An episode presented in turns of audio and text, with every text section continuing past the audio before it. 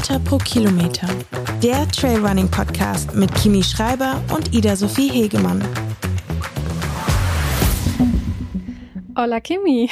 Oh, hola Ida, ¿qué tal? Okay, dafür reichen meine Spanischkenntnisse nicht auf. Ich kann jetzt nur Französisch antworten. nee, aber schön, schöne Begrüßung. Ich habe gefragt, wie geht's dir auf Spanisch? ja. ja, ich habe es mir fast gedacht, aber ich hätte jetzt nicht antworten können. Nein, mir geht's gut. Ähm, ja, ich sitze mal wieder in der gewohnten Position auf dem Bett und fühle mich dabei ein bisschen seltsam. Aber sonst geht's mir gut. Wie geht's dir? Ähm, naja, so, so leicht entlasse ich dich heute nicht aus dieser Frage, weil es ist ja schon, ähm, erzähl mal noch ein bisschen jetzt von deiner, von deiner Woche auf der Insel und äh, wie du dich fühlst. Du hast Wettkampfwoche oder Rennwoche, ich weiß gar nicht, erzähl mal noch ein bisschen ähm, da drum herum, wenn du möchtest. Weil bei meinem Wie geht's dir können wir tatsächlich, das können wir sehr kurz abhaken. Das ist bei dir heute vielleicht ein bisschen interessanter. Ja, also ich würde es immer noch nicht so ganz Rennwoche nennen, weil es eben für mich einfach kein, es ist keins meiner Rennen, die ich so in meinem Rennplan hatte. Deshalb ist es für mich nach wie vor ein langes Trainingsrennen, was ich da am Wochenende vor mir habe. Ähm, die Woche hier war richtig schön. Ich war total viel auf den Trails, ähm, mir, also habe mir fast die ganze Strecke angeschaut. Ja, ähm, bin braun gebrannt und habe, glaube ich, ja fast 25 Stunden auf den Trails verbracht. Ähm, es gefällt mir hier ganz gut und es ist schön warm. Bisschen gewöhnungsbedürftig sind diese extremen Sandstürme, die jetzt in den letzten Tagen waren. Das bräuchte ich am Wochenende so nicht. Ähm, sonst vermisse ich schon ganz bisschen Innsbruck, muss ich ehrlich sagen.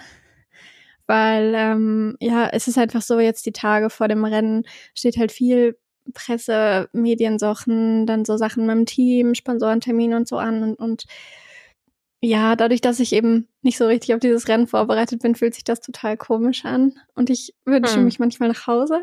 Aber auf der anderen Seite freue ich mich auch irgendwie echt auf ähm, Freitagnacht, wo der Start ist, weil ich so ein bisschen einfach Spaß haben will. Und ich glaube, das ist eigentlich eine ganz gute Herangehensweise und versuche möglichst viel mitzunehmen, möglichst ähm, konzentriert zu bleiben, weil die Trails sind schon echt anspruchsvoll. Man muss sich gut konzentrieren. Ähm, und sonst versuche ich so viel Positives wie möglich mitzunehmen und hoffe, dass ich einen schönen, langen Tag auf den Trails habe. Also eigentlich geht's mir ziemlich gut, muss ich sagen. Schön. Nee, das klingt doch gut. Das ist auch so der Eindruck zumindest, den man jetzt mal von außen bekommt, ist tatsächlich ein schöner, also ähm, ja, also ich, ich merke schon, keine Ahnung, ich musste ein bisschen an La Palma äh, zurückdenken jetzt, wo ich auch so deine Bilder und so gesehen habe, ähm, so an dieses Gefühl der Sonne auf der Haut und auf die Trails, ähm, auf diese, dieses Terrain und so, was ja, also ja, was schon viel Spaß ähm, gemacht hat, wenn es auch herausfordernd ist. Also ich kann, ich weiß, was du meinst, die Trails sind schon einfach anders. Ich kann es gar nicht so richtig beschreiben, inwiefern, aber einfach so der Untergrund und der Anspruch, der technische und so, also ähm, gerade bei, bei deiner Distanz, die du vor dir hast, ist das, glaube ich, schon eine Herausforderung, dann den Kopf einfach komplett angeschaltet zu lassen bei dem mhm. ähm, Untergrund dann.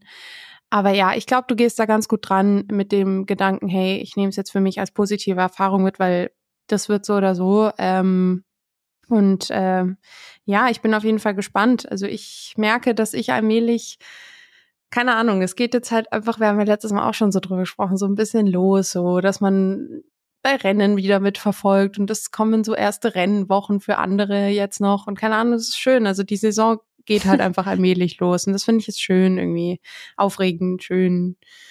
Ja, also von daher, ähm, also selbst ich freue mich auch sehr auf dein Rennen quasi. Ich, ähm, ich fiebere von, von der Ferne mit, ja. Ja, aber das merkt man schon so ein bisschen dadurch, dass das Line-Up echt ganz gut ist. Also es sind ja mhm. viele vom UTMB halt auch hier und ähm, merkt man, dass so die Euphorie von außen vor allem so ein bisschen, oh, es geht los, die mhm. Rennsaison geht los. Und ich muss ehrlich sagen, ich kann noch gar nicht so auf diesen Zug mit aufspringen. Für mich war noch hier so voll der Trainingsmodus und ja, ähm, deswegen habe ich einfach so ein bisschen gemischte Gefühle. Ich, ich weiß, die Aufregung wird so oder so da sein, weil ich stelle mich nie an eine Startlinie und sage, komme was wolle, sondern natürlich will ich immer gut abschneiden. Aber mhm. ähm, ich bin einfach auf das Rennen nicht vorbereitet wie auf ein Rennen sonst und das gibt mir einfach so einen komischen Mix an Gefühlen und du hast ganz recht. Ich, ich bin nicht so der Inselläufer. Ich bin ähm, lieber bei uns in den Alpentrails zu Hause. Und ich glaube, das ist auch so ein bisschen das, was ich im Moment vermisse, dieses einfach mal einen Dauerlauf machen können, wo man abschalten kann. Weil klar, da sind die technischen Trails auch dort und ähm, da kann man auch schwierige Stücken haben, aber ich bin es halt gewohnt.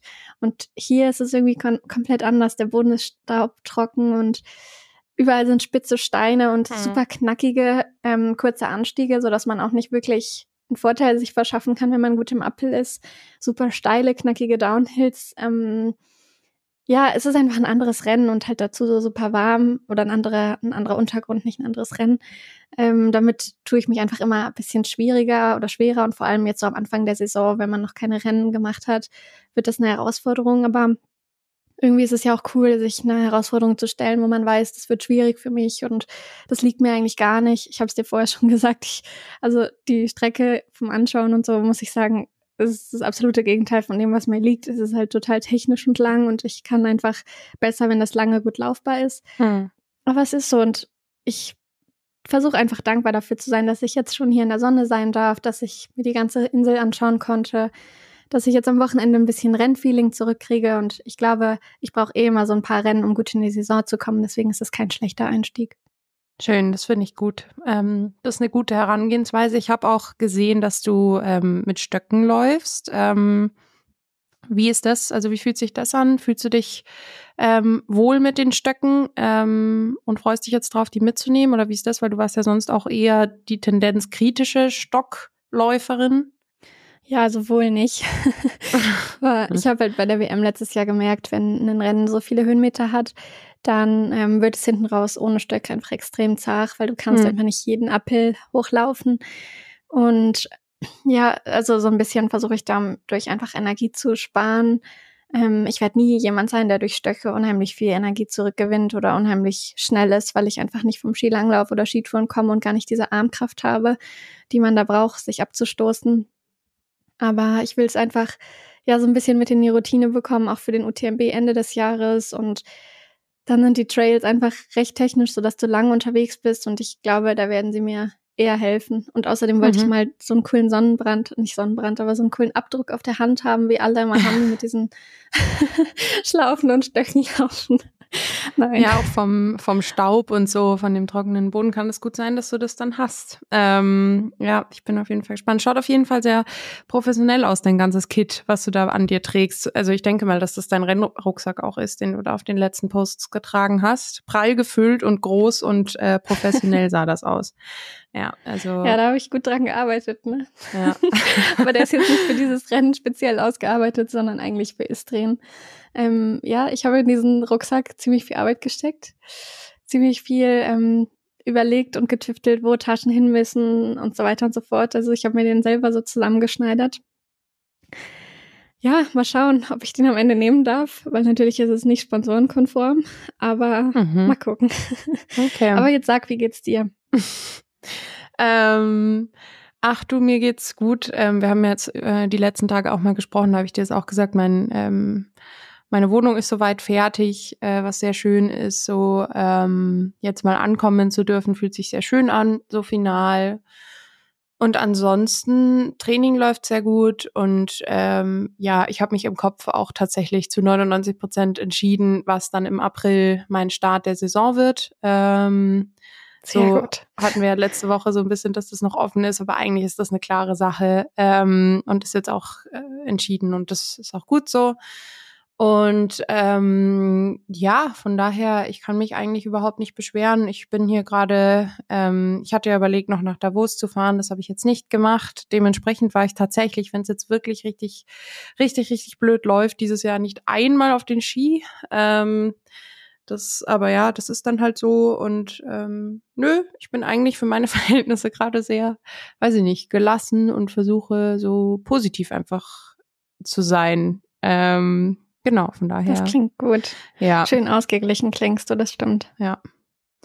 Genau. So, so, das ist eine, eigentlich eine ganz gute Beschreibung, ausgeglichen. Ja, genau. Ja gut, dann frage ich dich direkt, ob du ein Training der Woche hast.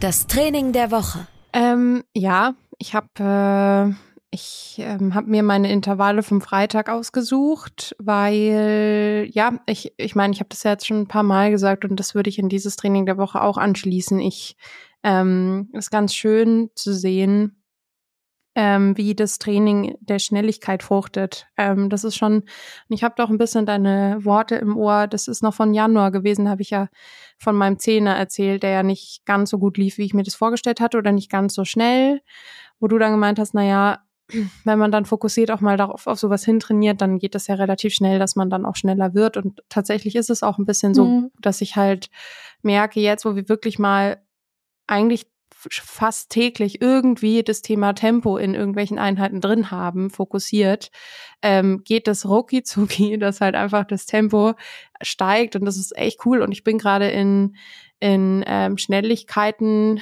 Spitzen unterwegs, die ich so davor noch nie gelaufen bin. Und das ist echt cool, ähm, wenn man daran dann schon auch merkt, dass halt über die letzten Jahre da eine gewisse, einfach die Basis weiter aufgebaut wurde. Und deswegen kann man jetzt schneller in so Spitzen reingehen. Oder zumindest denke ich, dass das halt ein bisschen so ist. Und das ist cool. Und meine, mein Training am Freitag waren acht mal tausend. Ähm, und das auch echt jetzt nicht langsam und ich war davor schon angespannt. Also dieses, diese Nervosität, kann ich das, was der Guy mir an Pace-Vorgaben aufgeschrieben hat, erreichen?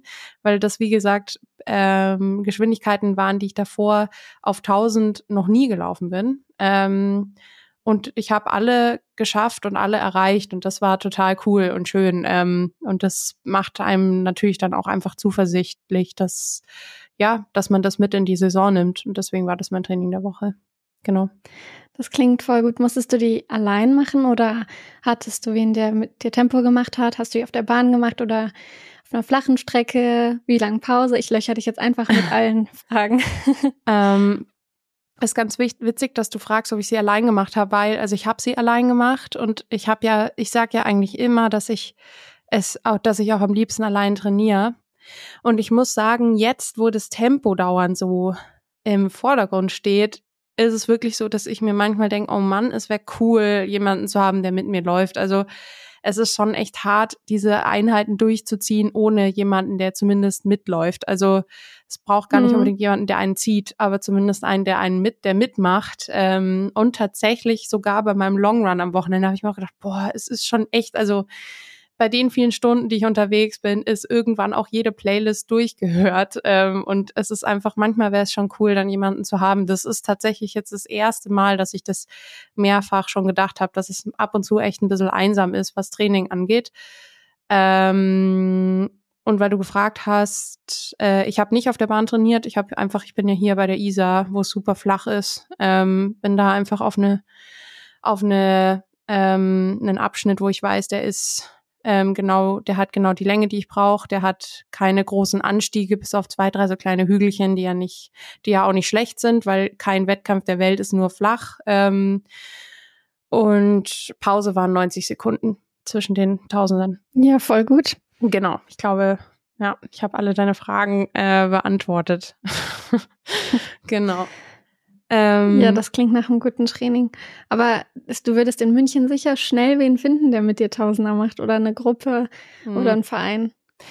Also, ob es jetzt an dem Tag wäre und zu der Zeit ist natürlich nochmal was anderes, aber ja, also ich muss zugeben, nach einem Ver also nach einer Gruppe suche ich nicht. Es wäre halt wirklich, also ich meine, das ist kein Wunschkonzert und so, aber es ich quasi, was ich so gerne hätte, wäre jemand, den ich kenne, der mich kennt und wo man einfach so diese Kerneinheiten so gut zusammen machen kann, weißt du, aber nicht so dieses, man muss sich erst kennenlernen und dann ist man in der Gruppe, darauf habe ich irgendwie dann wiederum auch keine Lust. Deswegen ähm, ist das schwierig. Ja, keine Ahnung, aber das waren jetzt so ein, zwei Mal, ähm, habe ich schon gemerkt, dass das manchmal ganz cool ist. Ich freue mich jetzt auch einfach extrem auf das Trainingslager auf Fuerteventura im März mit dem Team, weil ich keine Ahnung, da werden wir auch viel zusammen trainieren und ich merke, dass ich jetzt einfach so ein bisschen das Bedürfnis nach ja Leuten habe, die einfach mit mir mitlaufen können, die ähm, äh, ja das auch fühlen und so, weil keine Ahnung, jetzt ist es halt wieder so dieses andersrum, weißt du, hier in München habe ich halt einfach nicht so viele, die mit mir laufen wollen, können, wie auch immer. Und dann, das ist schön und das ist, ich bin auch froh drum, weil das, da kommt man dann immer wieder heim und zurück und das ist so dieses Ausbrechen, wovon ich ja letztes Jahr auch viel gesprochen hatte. Aber dann ist es natürlich auch ab und zu schön, ähm, zurückzukommen in eine Gruppe, wo halt jeder auch so ein bisschen diese Leidenschaft teilt. Deswegen ist dieser Mix ja unfassbar toll, den ich habe und das ist auch gut so. Aber jetzt im Moment ist es gerade so ein bisschen so, ah, jetzt wird's es gerade ein bisschen mühsam, deswegen ist es gut, wenn jetzt dann Fuerteventura ist und man mal wieder kurz in diese, in das Grupp, in die Gruppendynamik äh, zurückfindet. Ja, denke ich. Und dann hast du auch wieder ein bisschen Trails zum Laufen. Genau. Das ist sicher nicht schlecht. Aber ich glaube eben, die Schnelligkeit, die du jetzt machst, die ist super zum Mitnehmen dann für die 20er, 30er, 40er Distanzen auf dem Trail. Das wird richtig gut. Also ich ja. finde, das klingt super. Schauen wir mal, Ida. Was ist denn dein Training der Woche? Also ich habe ähm, eigentlich das komplette Gegenteil gemacht. Ich hatte eine sehr intensive Trainingswoche mit vielen, vielen Stunden Laufen, aber nicht schnelle Sachen. Also ich hatte nur eine einzige Intervalleinheit. ähm, ja, habe mir halt, wie gesagt, eigentlich alle Trails hier angeschaut, bin quasi einmal über die ganze Insel gelaufen. Ganz anders, als man sich eigentlich auf ein Rennen vorbereiten würde. Aber das ist ja auch der Sinn. Ich versuche das Rennen ja wirklich als Training mitzunehmen, die Kilometer mitzunehmen. Ähm, und bin da auch echt viel einsam unterwegs gewesen und deswegen ist mein Training der Woche eigentlich vom Donnerstag. Da bin ich, ich glaube, etwa Kilometer 60 oder 65 bis 95 abgelaufen. Und da hat der Johannes mich um, ähm, an der Strecke zweimal abgefangen und ist für ein paar Kilometer mitgelaufen. Und es klingt total cheesy, aber das war mein Training der Woche, weil ich mich da voll gefreut habe, bisschen Begleitung zu haben und auch, weil ich nicht mitgerechnet habe, weil er eigentlich ähm, die Woche so ein bisschen am Kränkeln war. Und dann war das so der erste Tag, wo es ihm wieder gut ging. Deswegen, ja, war das mein Training der Woche ganz unspektakulär, aber einfach fürs Gefühl. Auch schön. Ich finde das aber nicht unspektakulär. Ich finde das eigentlich, weil ähm, es ist ja auch gerade jetzt bei dir ähm, ich weiß nicht, so spannend das auch immer ist, wenn man neue Orte kennenlernt und erläuft. Das ist ja immer was total Schönes, aber ich finde da, gerade da ist es dann auch manchmal schön, wenn man es nicht alleine machen muss, zumindest nicht durchgehend so. Also ähm, ja. ich finde dann diese, diese, weiß ich nicht, diese Erfahrung dann auch zu teilen und sei es nur in kurzen Abschnitten, finde ich total, also kann ich total nachvollziehen, dass das dann einfach ein schönes Gefühl war. Also ich finde, das ist gar nicht cheesy. Ich finde es eigentlich total schön. Ich finde es auch cool, dass du die ganze Strecke gesehen hast. Das ist ja auch nicht, äh, also gerade bei deiner Distanz ist es ja nicht äh, selbstverständlich, dass du da noch die Chance dazu hast. Ähm, und von daher finde ich, ist das doch mega cool. Also ja, ich hätte keine Ahnung. Ich, äh, ich weiß nicht. Ich bin gerade, ich bin so hin und her gerissen. Auf der einen Seite ach, keine Ahnung, ich bin irgendwie ständig irgendwie bei, ich möchte mal alles machen. Das hat sich nach wie vor nicht geändert. Auf der einen Seite voll Bock, auch auf so lange Läufe, wo man halt so in Terrarum rennt, was man noch nicht kennt und was man so erkunden will. Und im nächsten Moment denke ich mir, ach ja, das ist irgendwie auch echt cool, so kurze und knackige Einheiten in Terrain, wo man kennt. Mhm. Irgendwie mein Hirn ist zurzeit immer auf diesem, ja, also das ist cool und das ist auch cool und diese zwei coolen Dinge haben eigentlich nichts miteinander zu tun und trotzdem möchte man immer alles irgendwie auch erleben. Ähm, also ja, ich finde, das klingt nach einem sehr guten Training der Woche. Ja. Ja, also wenn ich mich halt als Wettkampf hier darauf vorbereitet hätte, hätte ich mir auch nicht die Woche vorher die ganze Strecke anschauen können. Allein dafür mhm. ist es mhm. vielleicht ganz gut, dass ich es so mitnehme. Ähm, und deswegen eine gute Zeit hier auf den Trails hatte. Da habe ich auf jeden Fall schon mal was zu mit nach Hause nehmen. Aber ja, ich bin jetzt schon ein bisschen müde, muss ich auch sagen. Also die vielen Stunden in der Sonne laufend, das merkt man dann schon. Ja, klar. Ähm, taperst du jetzt schon oder ähm, wie sehen jetzt noch Na, ich werde auch gar nicht, ich werde auch gar nicht tapern. Also okay ich mache es wirklich als Trainingsrennen. Ich werde jeden Tag ganz normal trainieren und habe auch am Freitagvormittag noch eine Einheit und Freitagnacht ist ja dann der Start. Aber das ist tatsächlich der Sinn ähm, des Trainingslaufs. genau. Okay. Ja, gut. Ähm, das ist schon, ja, ich bin sehr gespannt, aber ähm, ja, ich finde, das klingt alles sehr, sehr gut. Also ich bin sehr gespannt. Ich werde auf jeden Fall, ich freue mich schon. Wie du vorhin gesagt hast, für, ich glaube, für die Leute, die jetzt nicht dort sind und so, ist das schon so dieses geil, das Startschuss und äh, man darf wieder Rennen mitverfolgen und tracken ähm, und so. Also ich finde das schön. Also genau, das ist vielleicht auch was, was du dir mitnehmen kannst, wenn es losgeht. So dieses, hey, ähm, ich laufe jetzt und ähm, keine Ahnung, die Leute schauen zu und haben Bock drauf und freuen sich. Ja, ich also. weiß gar nicht, ob ich das will. Weil es ist ja eben für mich kein Rennrennen, sondern ich laufe echt für mich und denke mir so, oh, ja. ja. Also mit naja. mir musst du leider rechnen. Ich werde auf jeden Fall ähm, das Ganze mitverfolgen. Nein, ja. das ist ja auch schön und ich freue mich auch über jede Nachricht, die ich kriege, wo mir jemand viel Glück wünscht und so. Das ist total lieb gemeint. Also es ist einfach, dass ja. es für mich kein Rennen ist, sondern für mich ist es ein Trainingsrennen und deswegen ist der Fokus ein anderer und damit tue ich mich ein bisschen schwer, damit umzugehen. Weißt du, was ich meine? Mhm. Ich würde schon gern gut sein, aber ich weiß, dass einfach aufgrund dessen, dass ich darauf nicht vorbereitet bin, das nicht mein Rennen wird und ich auch nicht ähm, tapere, nicht jetzt hier mich vorbereitet habe in der Weise, dass ich seit Tagen ähm, die Strecke mir angeschaut habe, aber ohne sie abzulaufen, um die Beine zu sparen, sondern ich habe das genaue Gegenteil gemacht. Also ja, aber es ist so entschieden worden von mir und meinem Trainer und ich stehe da voll und ganz hinter und deswegen freue ich mich aufs Wochenende und auf einen langen, langen Lauf draußen, weil der wird es auf jeden Fall, weil Courtneys Bestzeit ist ja irgendwie ihr Streckenrekord einmal unter 15 Stunden geblieben. Also es wird mhm. ein ganz langer Trainingstag. Ja, das auf jeden Fall. Ich bin gespannt. Ja.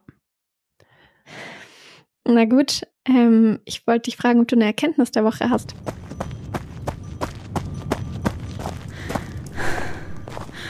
Die Erkenntnis der Woche. Ähm, ja, und ich, äh, ich muss schon die ganze Zeit schmunzeln, wenn ich sehe, weil es ist eigentlich echt, keine Ahnung, es ist so witzig, aber ich habe mir jetzt die letzten Male vorgenommen, dass ich das jetzt mal anspreche, weil ähm, es gibt hier einen Trail oder was sagen wir? Ja, also so einen Weg, den ich ähm, immer wieder laufe an der Isar entlang, der so ein bisschen im ähm, im Buschland stattfindet, sagen wir es mal so, also sehr zugewachsen ist. Und ich ähm, auf diesen Trails verliere ich mich immer sehr schnell in meinen Gedanken. Das ist total, also ist ja eigentlich auch manchmal Sinn der Sache, so gerade bei lockeren Dauerläufen, dass man so ein bisschen abschweift. Ähm, und mir ist es jetzt wirklich oft passiert, dass ich an derselben Stelle ähm, da hängt so ein Ast, also es ist nicht mal ein Ast, es ist so ein kleiner Zweig, der in den Trail reinhängt und der ist halt genau auf Höhe von meinem Kopf. Ähm, und ich schaue, ich, ich sink dann in meine Gedanken rein und schaue so auf den Boden und ich erschrecke jedes Mal, es war jetzt wirklich jede Woche mehrmals so, wenn ich da laufe, dass dieser Ast mir halt genau an den ähm, am Kopf so hängen bleibt. Wie gesagt, wir reden hier nicht von einem Ast-Ast, sondern von einem Zweig, es tut nicht weh oder so, aber ich erschrecke jedes Mal dermaßen, weil ich so in Gedanken bin und auf den Boden guck, ähm, und dann streift dieser Ast mir halt übers Gesicht und jedes Mal ist das wie so ein, Sch ich kann es gar nicht beschreiben, erschrecke ich halt, weil da halt auf einmal kurz was äh, vor mein, meinem Gesicht auftaucht und meine Erkenntnis ist deswegen. Und das ist ja eigentlich auch das, was man relativ früh, wenn man mit Traillauf beginnt, ähm, gesagt bekommt, so dieses, hey, schau nicht direkt auf den Boden vor dir, sondern so zwei, drei Meter voraus weil man ja dann sieht, was kommt äh, eigentlich. Und ich mache meistens genau das Gegenteil, was falsch ist. Also auch die Kate, ähm, eine aus meinem Team, hat mir das auch schon voll oft gesagt, Kimi, du musst ein bisschen weiter nach vorne gucken, nicht nach unten ähm, so ein bisschen vorausschauend laufen quasi. Und ich mache das, ich vergesse das manchmal. Und wenn du dann auch noch in Gedanken versinkst und nur auf den Boden vor dir guckst, dann erschrickt man halt, wenn Dinge dann auf einmal vor einem sind, die man nicht sieht. Und das ist so meine Erkenntnis der Woche, so dieses Kim, schau nach vorne. Weil das ist echt unfassbar, wie oft mich jetzt dieser selbe Zweig an derselben Stelle, man weiß es ja dann auch eigentlich irgendwann, einfach unfassbar erschrickt, obwohl ich, äh, weil ich einfach nie nach vorne gucke. Und das ist meine Erkenntnis der Woche, so dieses, hey, ähm, nicht direkt auf den Boden vor sich gucken, sondern zwei, drei Meter nach vorne, ähm, dass man einfach schon weiß, was auf dem Weg ist und was einen erwartet.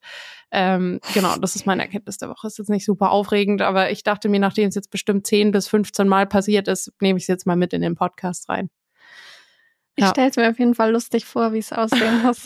ja, also es war wirklich, einmal ist in dem Moment ein ähm, Fahrradfahrer hinter mir gefahren und ich habe halt so dieses, äh, boah, ich bin halt echt erschrocken wegen diesem Zweig und der hat eine Vollbremsung gemacht, weil er dachte, irgendwas ist da. Aber es war im Grunde nur dieser Zweig, der mir halt übers Gesicht gestreift hat. Ähm, und äh, der hat dann auch gemeint, mein Gott, also man hätte meinen können, es ist sonst was passiert, aber dieser Ast schafft so, weil ich da so in Gedanken dann schon bin und abdrifte, mich da halt voll auf den Boden der Tatsachen zurückzuholen. Und wenn ich nach vorne gucken würde, dann würde das ja nicht passieren, weil ich ihn sehe. Also eigentlich ist das auch so ein bisschen so, vielleicht so ein kleines, ja, so ein Tipp. Ähm, nicht nach unten gucken, sondern nach vorne. Ja, das stimmt. Außer beim Berghochlaufen. Im Berghochlaufen finde ich, wenn man da immer nach oben schaut und sieht, wie weit es noch ist, ist es sehr demotivierend. Während wenn man relativ direkt vor sich schaut oder auf die Beine des Vordermanns, dann vergeht der Berg schneller. Ja, aber ja, so ein Mittelding. Also beim, beim Bergauflaufen, da schaue ich meistens tatsächlich gar nicht so selten nach vorne, weil da bist du ja in einem Tempo unterwegs, wo, keine Ahnung, also da fällt es mir irgendwie leichter nach vorne zu gucken und ich muss nicht ständig den Weg äh, quasi anschauen, was kommt, weißt du, wie ich meine? Aber Mhm. im Downhill und so, da fällt es mir manchmal echt schwer, je technischer er wird, natürlich auch, ähm, quasi den Blick von meinen Füßen zu lösen oder von dem, was direkt vor mir ist und nach vorne zu gucken. Ähm, Mhm. das ist auch, finde ich, voll die Trainingssache. Ähm, und das, also hier reden wir jetzt nicht von technischen Trails, natürlich, hier reden wir nicht mal von Trails unbedingt, aber ähm, ja, selbst deswegen trainiere ich das gerade hier so ein bisschen an den Isar-Trails, dass ich halt nicht vor mich, also schon vor mich gucke, aber jetzt nicht auf dem Boden vor mir, sondern halt zwei, drei Meter voraus, Mhm. dass ich halt einfach Dinge sehe, die auf mich zukommen und nicht im Rennen dann vor irgendwelchen Ästen ähm, erschrecke. Und das nimmt ja auch Energie, so blöd das jetzt klingt, aber das äh, nimmt tatsächlich Energie weg, wenn man dann so versumpft und so vor sich hin läuft und dann äh, einfach auf dem Boden vor sich guckt. Also so zumindest geht's mir so, keine Ahnung. Ja. Vielleicht bin ich da auch. Nein, ich glaube, so zwei, drei Meter vor sich schauen ist auf jeden Fall richtig, auch für die Körperhaltung. Ja. Ja, das war die Erkenntnis der Woche. Ähm, klein, aber fein. Ähm, ich ich finde es interessant, ob das anderen vielleicht auch so geht, aber ich, ja, ich, mich durchfährt's regelmäßig, wenn ich an diesem Zweig vorbeilaufe. ja, genau. Du musst dir vielleicht eine Schleife dran wenden ab jetzt. Ja. Oder eine, ja, so eine Glocke. Ja, keine Ahnung. Ähm, ja, genau. Das war die, das war meine kleine Erkenntnis. Wollen wir zur Community-Frage kommen?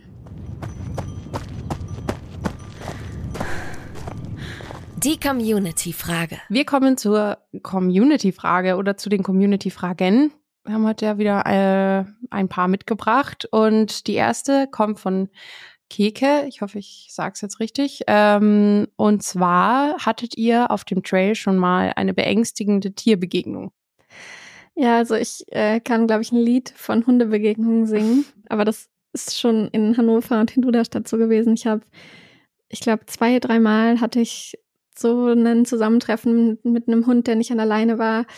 Ähm, also ich hatte einmal auch ganz lange so zwei Narben über die Brust gehend von einem Hund, der mich angesprungen hat. Also ich habe recht oft Begegnungen mit Hunden, wo ich dann, obwohl wir selbst immer Hunde haben, aber auch ängstlich werde, wenn jemand auf mich zurennt oder halt ein Hund auf mich zurennt und mich voll anbellt. Ähm, und der Hund dann natürlich merkt, dass ich Angst habe. Trotzdem bin ich auch gelaufen, was denen, glaube ich, auch ähm, komischer vorkommt, als wenn man geht.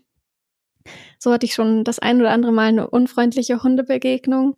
Und auch hier auf der Insel ist es ganz extrem. Es sind so viele freilaufende Straßenhunde und ich bin schon das ein oder andere Mal umgedreht oder über einen anderen Weg wieder auf den Trail gelaufen, weil ich mich nicht getraut habe, da vorbeizulaufen. Mm, Aber das sind eigentlich alles so die beängstigendsten, also eigentlich Tiere, die ich eh kenne. Und sonst hätte ich, hatte ich noch eine, wo ich mich sehr erschrocken habe, aber die eigentlich total schön war. Das war, als ich in Chamonix das allererste Mal laufen war.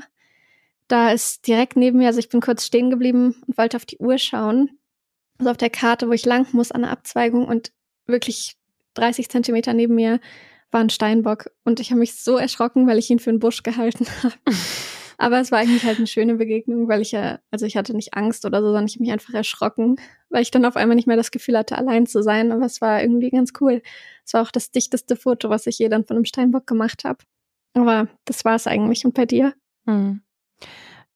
Ähm, also ich äh, auch Hunde tatsächlich die meisten und da habe ich ja auch, ähm, das hatte ich dir jetzt auch erzählt, ähm, ich hatte jetzt am Wochenende erst eine Begegnung mit einem Hund und äh, bei meinem Long Run und auch wie du, ich hat, wir hatten immer Hunde zu Hause und auch immer große Hunde. So, also ich kann eigentlich, ich liebe Hunde und ich kann keine Ahnung, ich äh, würde sagen, ich kann die, die, die Körpersprache oder keine Ahnung von Hunden eigentlich recht gut lesen. Nichtsdestotrotz ist es natürlich ein Tier und Tiere, in Tier, Tierköpfe kann man nie zu 100 Prozent reinschauen, aber ähm, ich, keine Ahnung, bei diesem Long Run jetzt, dieser Hund war einfach noch relativ jung und der ist halt erschrocken, weil ich halt äh, angelaufen kam, was du ja auch gerade gesagt hast.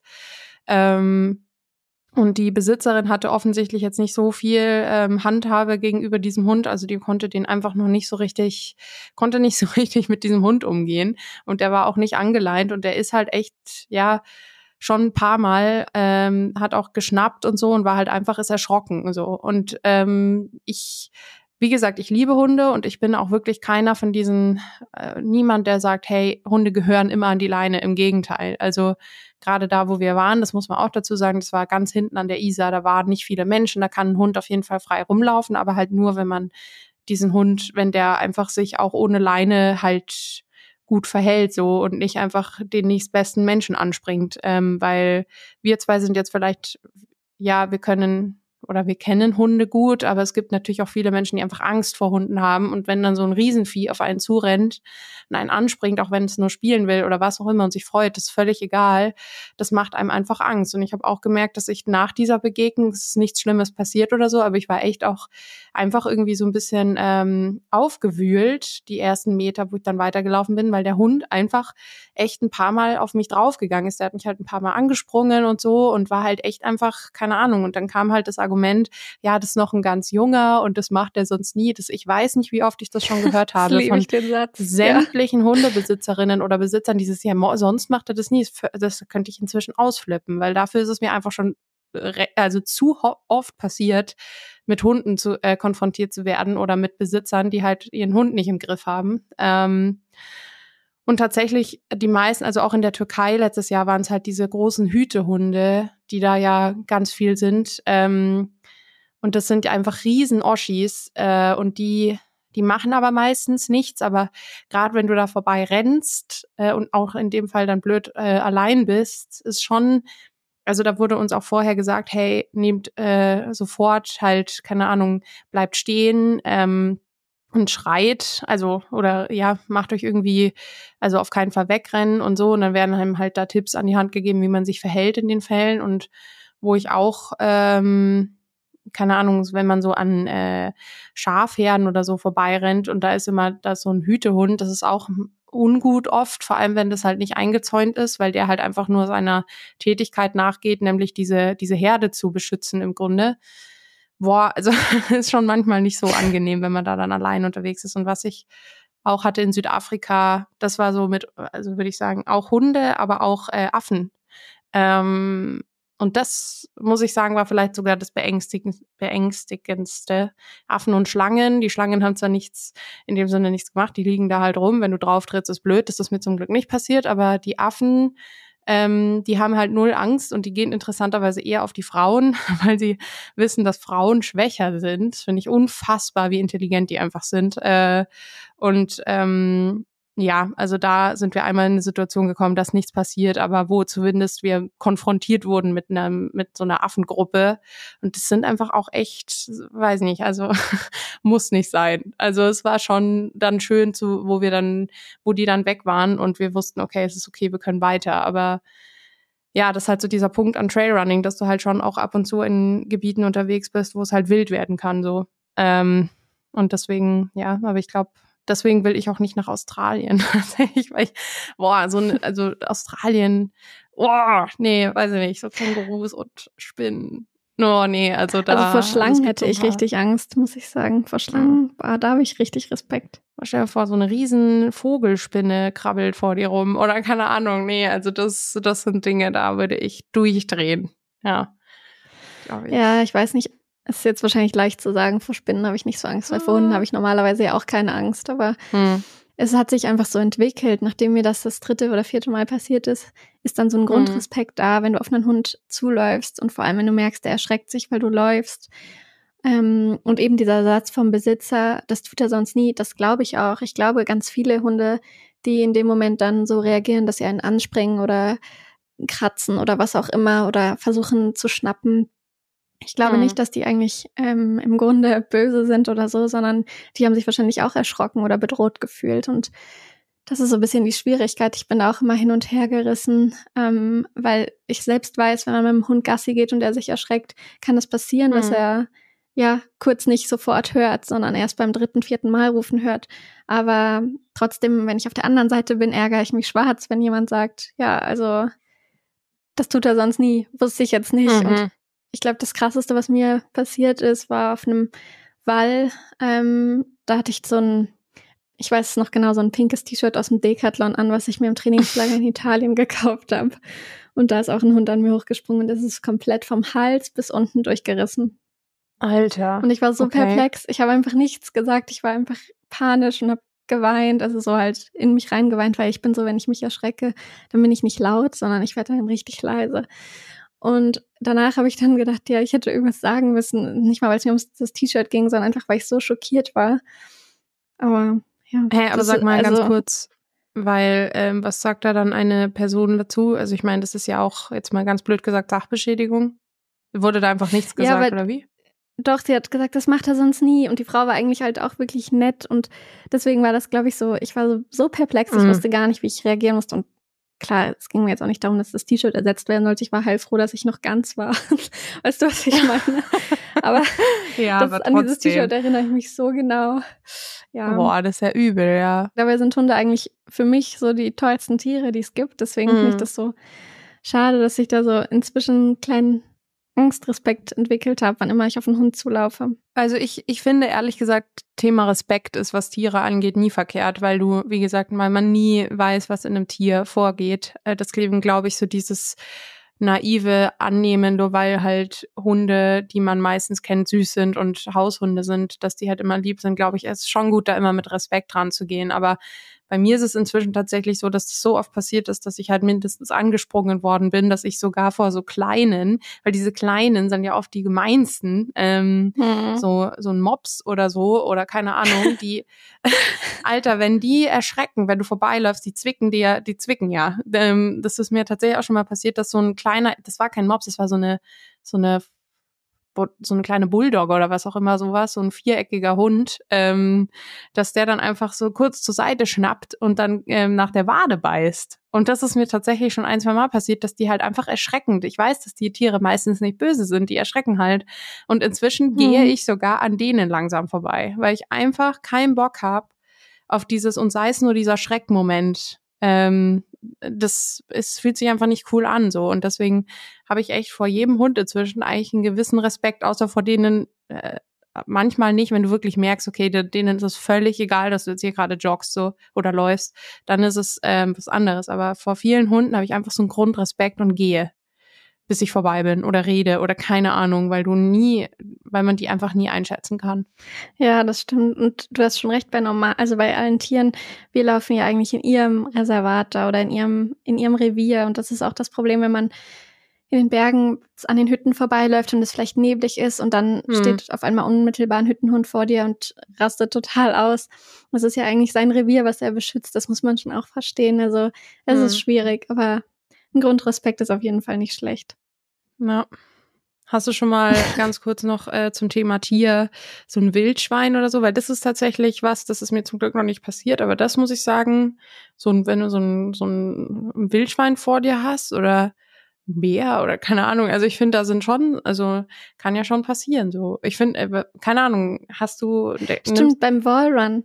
Beim Wallrun damals, als wir in der Staffel die ehemalige innerdeutsche Grenze abgelaufen sind, das war 2019 oder so im November.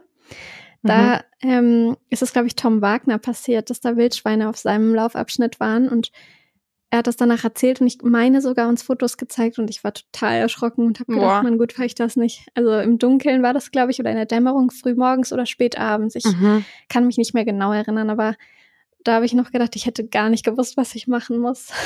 Boah, vor allem Wildschweine können ja echt aggressiv werden, vor allem wenn die Kleine haben. Ja, wenn die Ähm, Frischlinge oder so haben, genau. Boah. Also da hört man auch die gruseligsten Geschichten. Ähm, boah, da hätte ich auch Respekt. Also ich finde so gerade so dunkle, so Nachtläufe, wo du halt im Wald unterwegs bist oder so mit der mit der Stirnlampe, dann leuchtest du da rum und auf einmal kommen da irgendwelche Augen. Oh nee, also ich bin da schon echt, ja, keine Ahnung, hab da auf jeden Fall guten Respekt. Aber ja. Ähm, ja, seit schauen. es jetzt ja in Südtirol ähm, Mhm. mhm. gibt es ja irgendwie einen Bär oder es, mhm. ja, in Italien gibt es ja irgendwie Bären. Haben mir ein paar Mal Leute bei Instagram davon Artikel geschickt und geschrieben, ob ich gar keine Angst beim Laufen habe. Wo ich Mhm. dann auch dachte, okay, ähm, ja, schwierig, sicher. Ich möchte keinen Bär treffen beim Laufen und es gab ja auch so ein schreckliches Unglück, Mhm. wo irgendwie ein Trailrunner ähm, und ein Bär zusammengestoßen sind Mhm. und den zerfetzt hat. Boah. Das ist total furchtbar, aber ich, ich hoffe einfach, dass nach Innsbruck kein Bär, kein Bär kommt. Ich will gar nicht lachen, weil es ist echt schlimm. Aber nee, aber du, das war jetzt so unfassbar bildhaft. Also ähm, ja, das ist übel. Also ich habe das natürlich, das hat glaube ich jeder mitbekommen so und seitdem ist es noch viel viel präsenter also das ist auch völlig zu Recht ange deswegen wir kriegen ja diese Frage nicht nur einmal gestellt so dieses trefft ihr auf mhm. Tiere und was macht ihr dann weil das ist ja eine berechtigte Frage und das ist ja offensichtlich auch nicht nur ungefährlich und wo dann das mit dem mit dem Läufer und dem Bär passiert ist war das glaube ich noch mal so dieses okay das ist halt ernst so also das ist äh, ist halt einfach teilweise Wildnis wo wir unterwegs ja, sind. Und ich glaube, wir ist, in Europa ja. sind da gar nicht so gut drauf vorbereitet. Weil, nee. wie du vorhin gesagt hast, in Australien oder Amerika, wenn die das schon immer kennen, dass da in ihrer Region Bären wohnen und Wölfe oder was weiß ich, dann sind die da anders drauf vorbereitet. Während hm. wenn wir jetzt auf einen Bär treffen, ja, naja. Ja, also es Bleibt ist, hoffen, dass wir einfach auf keinen treffen. Ja, und ja, also ich habe das schon ähm, eigentlich oft im Kopf. Also jetzt nicht explizit diese, ja, das ähm, aber halt schon so, das einfach mit offenen Augen zu laufen, wenn man in Gegenden unterwegs ist, wo potenziell und sei es halt ein Wildschwein oder was auch immer einfach sein können. Ähm, ja, keine Ahnung. Hü hütet euch vor Ästen, Bären, Wildschweinen in München ja. an der Isar. Ja. Man weiß es nie. Also ähm, es kann ja immer doch, also vielleicht ein Bär jetzt nicht unbedingt, aber keine Ahnung, so ein Mops kann auch gefährlich sein, wenn man ihn auf der falschen Pfote erwischt. Also es ist, ähm, ja, einfach Augen auf, beim, beim, wenn man mit Tieren konfrontiert wird, würde ich sagen. Genau. Das stimmt. Gut, ich habe die nächste Frage für dich, die kommt von Simon. Beneidet ihr euch oder andere Läufer manchmal um Material von anderen Sponsoren? Ähm, also ich finde in dem in dem Zusammenhang beneiden, vielleicht ein Ticken zu groß formuliert. Ich würde eher sagen, ähm, weil, also ich bin, ich bin super happy mit dem, was ich bekomme von Adidas und Adidas Terex. Also ich bin da von Kopf bis Fuß gut ausgestattet. Mir fehlt es an nichts. Ich glaube, Neid ist da vielleicht falsch, sondern eher so dieses, es wäre manchmal nice to have. So, so würde ich es vielleicht beschreiben. So, ähm, was ich manchmal halt diese, diese unfassbar großen ähm, Daunenjacken von North Face zum Beispiel. Das ist ja so dieses, keine Ahnung, das ist manchmal so dieses, boah, die ist cool. So, das ist, da geht es, glaube ich, manchmal eher um diesen Punkt Style, als wirklich um diesen Performance-Need, weil den habe ich nicht, weil da bin ich einfach gut ausgerüstet. Also, aber so dieses, oh ja, das wäre schon cool, oder halt so ein, so ein cooles Vlies oder so, wenn einem das mal über den Weg läuft, keine Ahnung. Das sind, ich glaube, es gibt immer wieder Produkte oder Dinge, die man manchmal gerne hätte. Aber ich glaube, das ist auch völlig menschlich. Ähm, aber es ist nicht Neid, sondern eher halt so, ja, würde ich jetzt nicht Nein sagen dazu, aber ich habe jetzt auch keinen, also ich bin, brauche äh, jetzt nichts, ähm, was ich nicht hätte. Also ich bin eigentlich von dem, was ich bekomme und dem, was ich habe, komplett zufrieden. Deswegen ist es einfach manchmal eher so dieses, ach ja, das sieht cool aus. Und manchmal würde ich sagen, würde ich, wäre es interessant, mal Dinge zu probieren von anderen Marken, das schon. Einfach mal austesten, so eine Neugierde ist da oder dieses Jahr, ich hätte es gerne auch, aber es ist auf jeden Fall kein Neid. So würde ich es auf jeden Fall beschreiben, weil ich dafür einfach viel zu gut ausgerüstet werde und viel zu happy bin mit äh, Terex und mit dem, was ich habe. So ähm, wäre jetzt meine Antwort auf diese Frage, ja. Genau. Was sagst du? Ja, ich denke auch Neugierde beschreibt es wahrscheinlich besser. Also ich muss auch sagen, ich bin absolut nicht neidisch. Ähm, aber ich kenne das, dass man halt neugierig sich anschaut, ah, was haben die für einen neuen mhm. Trailschuh, ah, was haben die für eine neue Weste oder die Jacke ist für das Pflichtequipment ja noch viel kleiner faltbar. Und da muss ich aber auch ehrlich sagen, dass ich mir das auch kaufe oder das auch ausprobiere und finde, dass es aber nicht verwerflich ist, weil ich trage das dann nicht in der Öffentlichkeit, sondern da bin ich meinen Marken und Sponsoren treu. Hm. Aber ich finde, es spricht ja nur für einen, wenn man sich da informiert, über den Tellerrand schaut, das dann selber mit in die Produktfeedbacks nimmt, in die eigenen Runden. Wenn man dann sagen kann, ja, hier der Schuh bei der und der Marke, der gefällt mir echt gut. Ähm, wollt ihr nicht schauen, dass ihr da euch dran orientiert oder sowas? Also ich finde, ja, so ein bisschen ähm, ist es ganz wichtig, dass man da auch mit offenen Augen rumläuft und nicht nur so einen starren Tunnelblick hat, ja, meine Sachen sind eh die besten, sondern immer so ein bisschen sich informiert, wo könnte man was verbessern oder was sich abschauen, wovon lernen. Deswegen, ich würde auf jeden Fall auch nicht Neid sagen, aber Neugierde. Mhm. Aber das stimmt, was du sagst. So dieses, das ist ja auch so ein bisschen das ähm, über den eigenen Tellerrand rausschauen vielleicht so und gucken, was passiert ähm, bei den anderen Brands, keine Ahnung, ähm, und da halt nicht so die, die Scheuklappen aufzuhaben, sondern einfach zu schauen, finde ich auch tatsächlich super wichtig. Ähm, aber ja, also keine Ahnung, ich bin da nicht, äh, keine Ahnung, also Neid, wie gesagt, würde ich es in dem Fall zumindest nicht nennen. Ähm, aber ja, einfach so manchmal so dieses, ah ja, würde jetzt auch nicht Nein sagen. aber ähm, ja, aber das ist auch. Ich sehe genau, schon, ich schenke zum okay. Geburtstag mal eine North Face Puffy Jacke.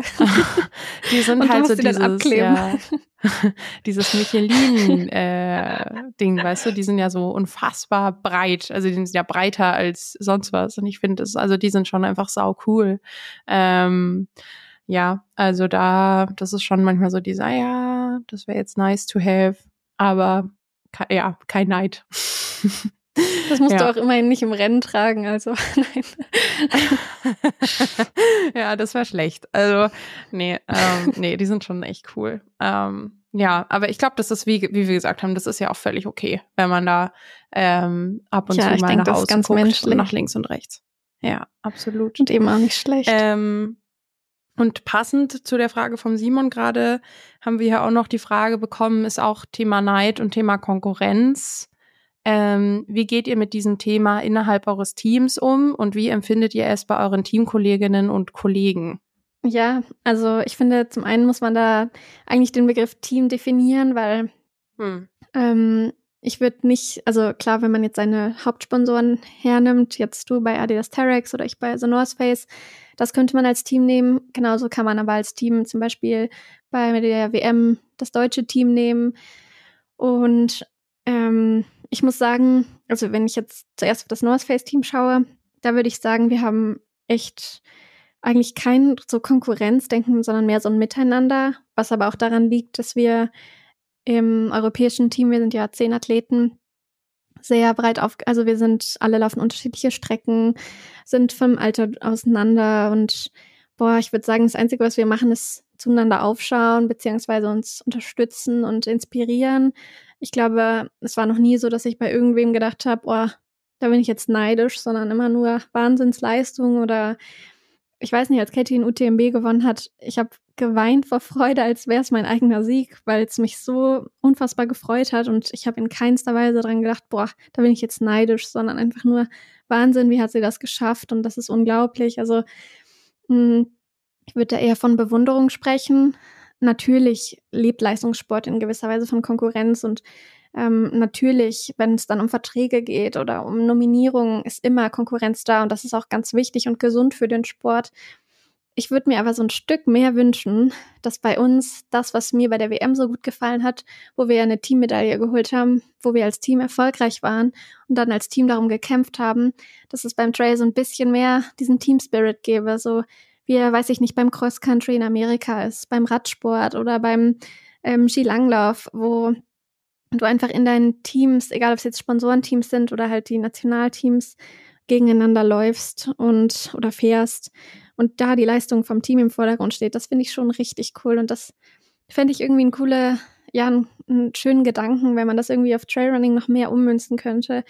Wenn es da irgendwie mehr Events gäbe, wo es echt darum geht, ja, stell dir einfach mal vor, es wäre wie beim Radsport, wir würden alle in die Rennen in als Team gehen. Also das ganze Terex-Team versucht zu taktieren und sich gegenseitig zu unterstützen mit Verpflegung und so weiter und zusammenzulaufen gegen das North Face-Team, gegen das Dynafit-Team, was weiß ich.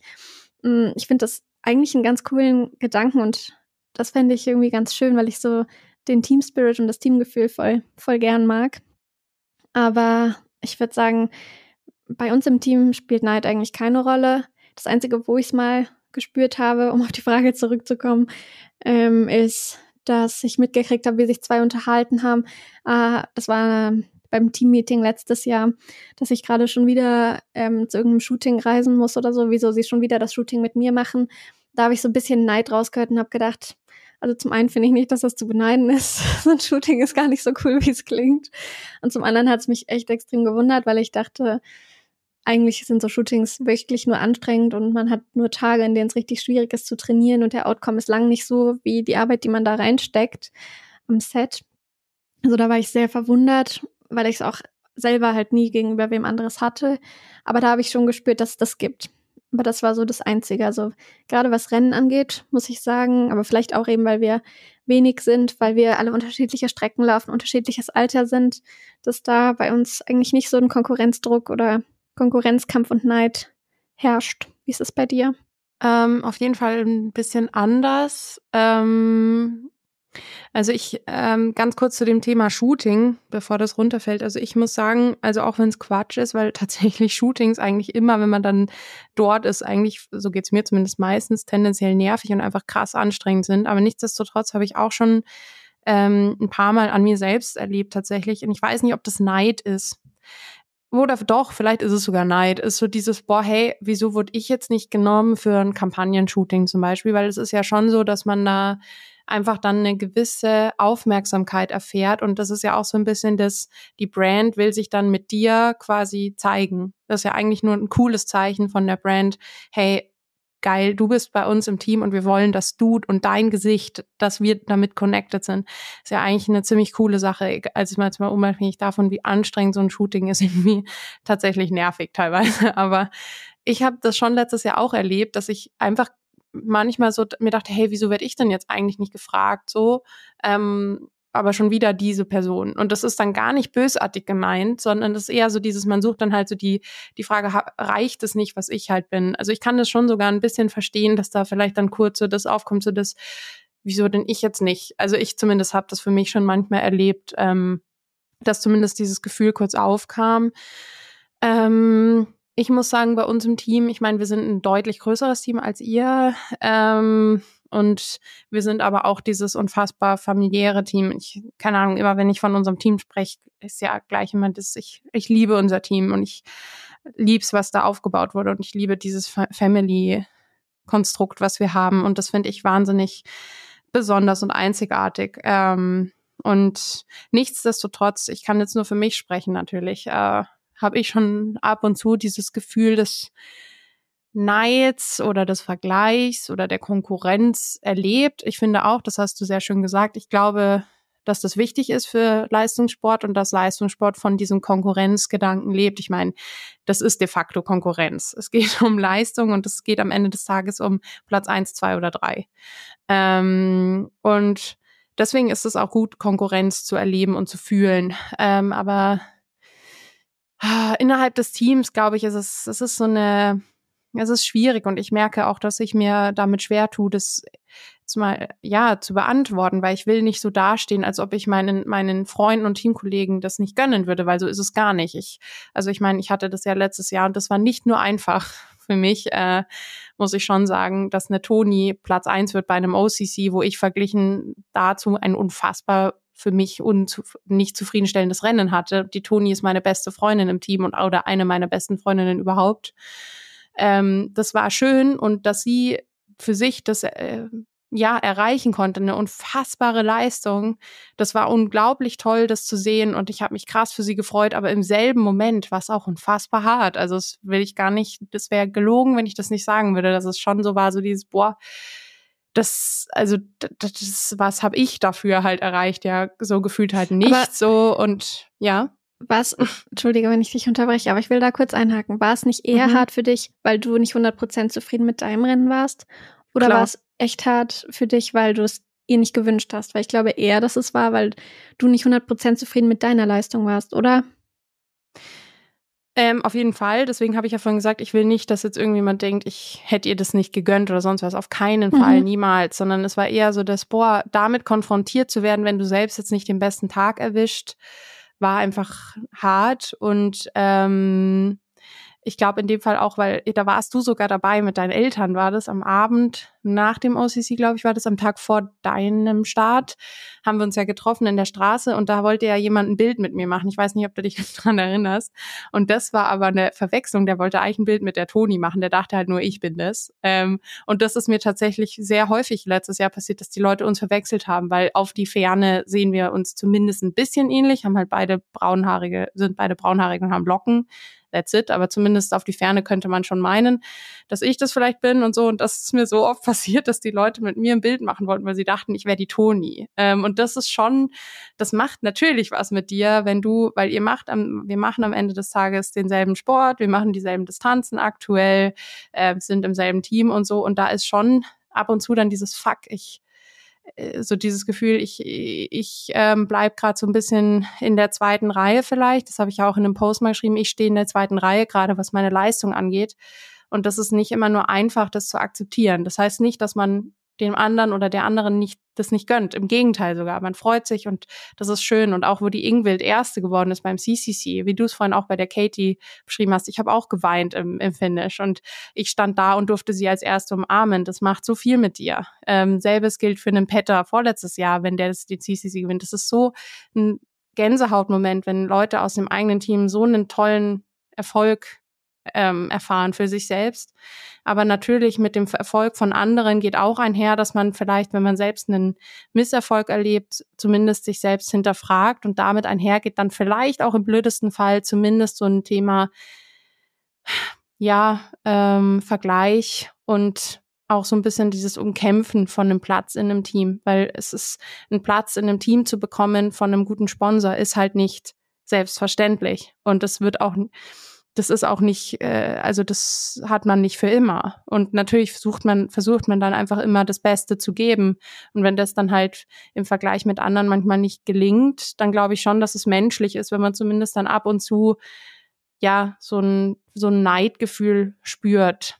Ähm, und das ja, ist mir aber dennoch wichtig, dass das nicht heißt, dass ich nichts gönne oder so oder da blöd fühle. Im Gegenteil. Aber ich finde, es ist okay zu sagen, dass man manchmal so ein Neidgefühl auch hat.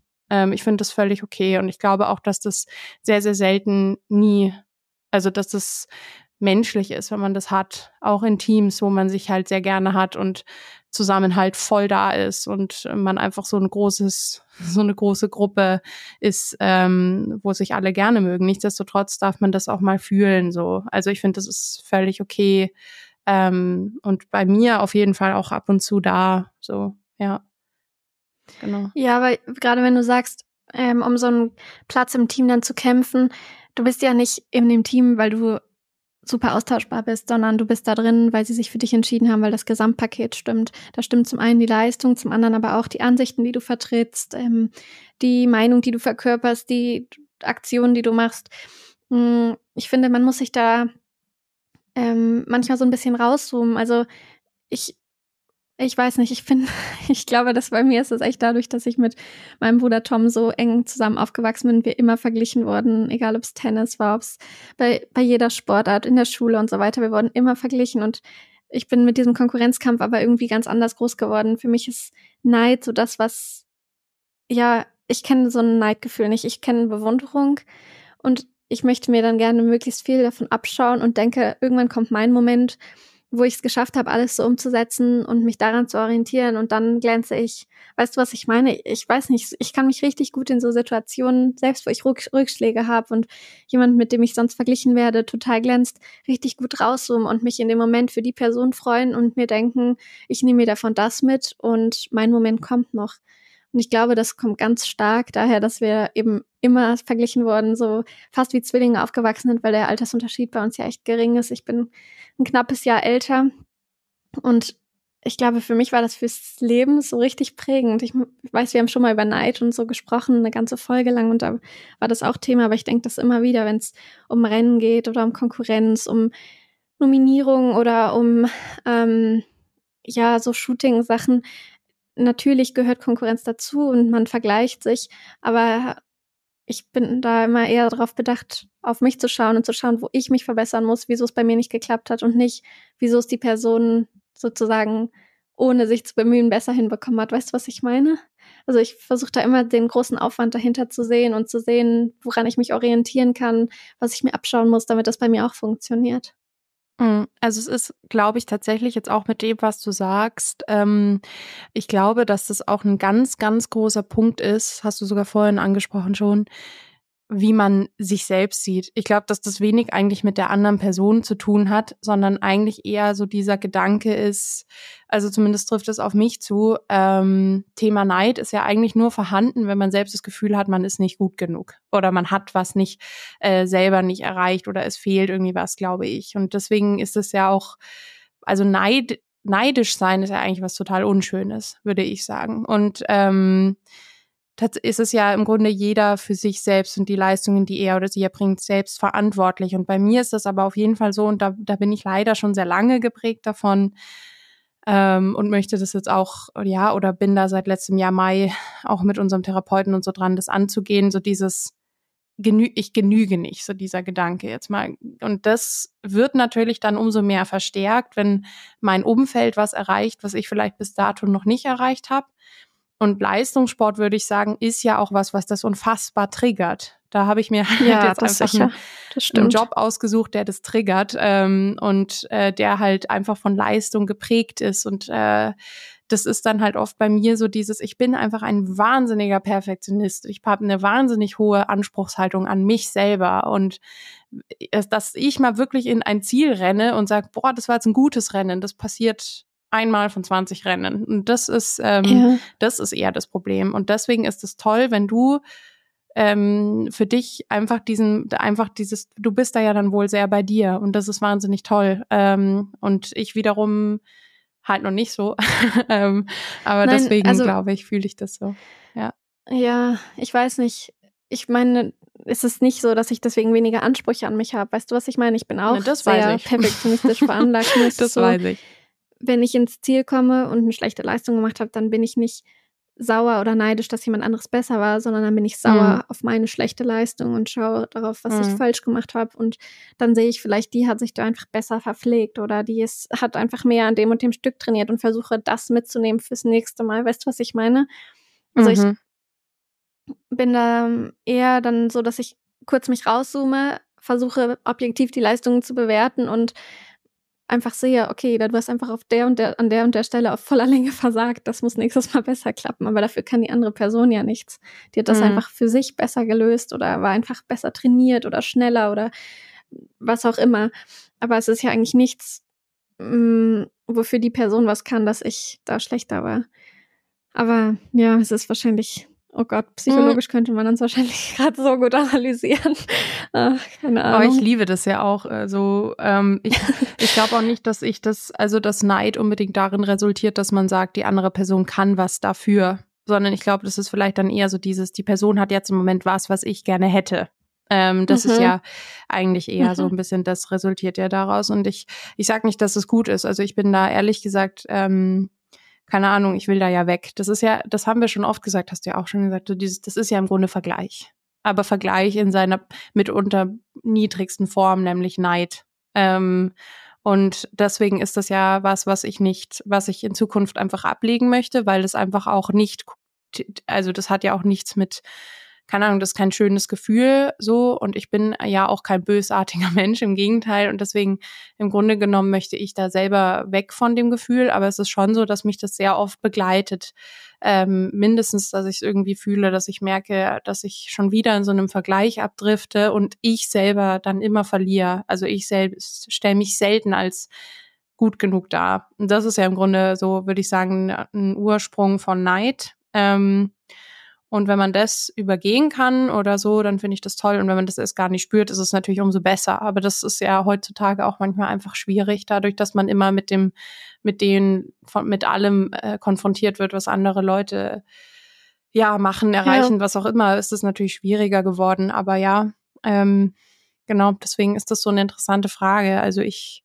ja, ähm, aber ja, was kann ich mir noch dazu sagen? Ja, ich finde schon, man muss Vergleich und Neid echt voneinander trennen, weil hm. vergleichen tue ich mich auch. Weißt du, was ich meine? Ich, das ist der Grundcharakter vom Leistungssport. Man rennt gegen andere, man vergleicht sich, man misst sich und das muss man gut abkönnen. Und das ist ja auch, also für mich ist Vergleich eher mit Druck verbunden, ähm, was, was alltäglich einfach dazugehört. Aber ich würde es trotzdem von Neid separieren, weil das ja nochmal ein Gefühl ist, was danach kommt. Aber ja, ich will noch mal was anderes fragen. Was hältst du denn von der Idee mit dem Cross-Country, wie, wie vom Cross-Country oder vom, vom ähm, Radsport, wenn wir immer in Teams gegeneinander antreten würden? Wenn gar nicht die Einzelleistung im Vordergrund steht, sondern dieses das Team an sich oder halt wie beim Radsport, na klar, es gibt dann Einzelsieger, aber das Team ist dazu da, sich gegenseitig zu supporten auf der Strecke und so. Ich finde das voll den coolen ähm, Gedanken. Ich glaube, ich fände den Mix gut. Also ich meine, so eine Mini-Form davon, eine Mini, Mini, Mini, Mini-Form ist ja zum Beispiel Infinite Trails, würde ich sagen, so ein bisschen. Da läuft man ja als Team und ich finde das total toll und ich liebe das. Und das ist ja auch was, wo du zum Beispiel bei der WM gesagt hattest, ähm, dass das das war, was dich im Grunde genommen ins Ziel auch mit untergetragen hat, dieser Teamgedanke. Ich laufe für mein Team, äh, mit meinem Team ja. um eine Medaille. Ähm, ich ich finde, das hat was total Schönes und ich verstehe auch, was du meinst.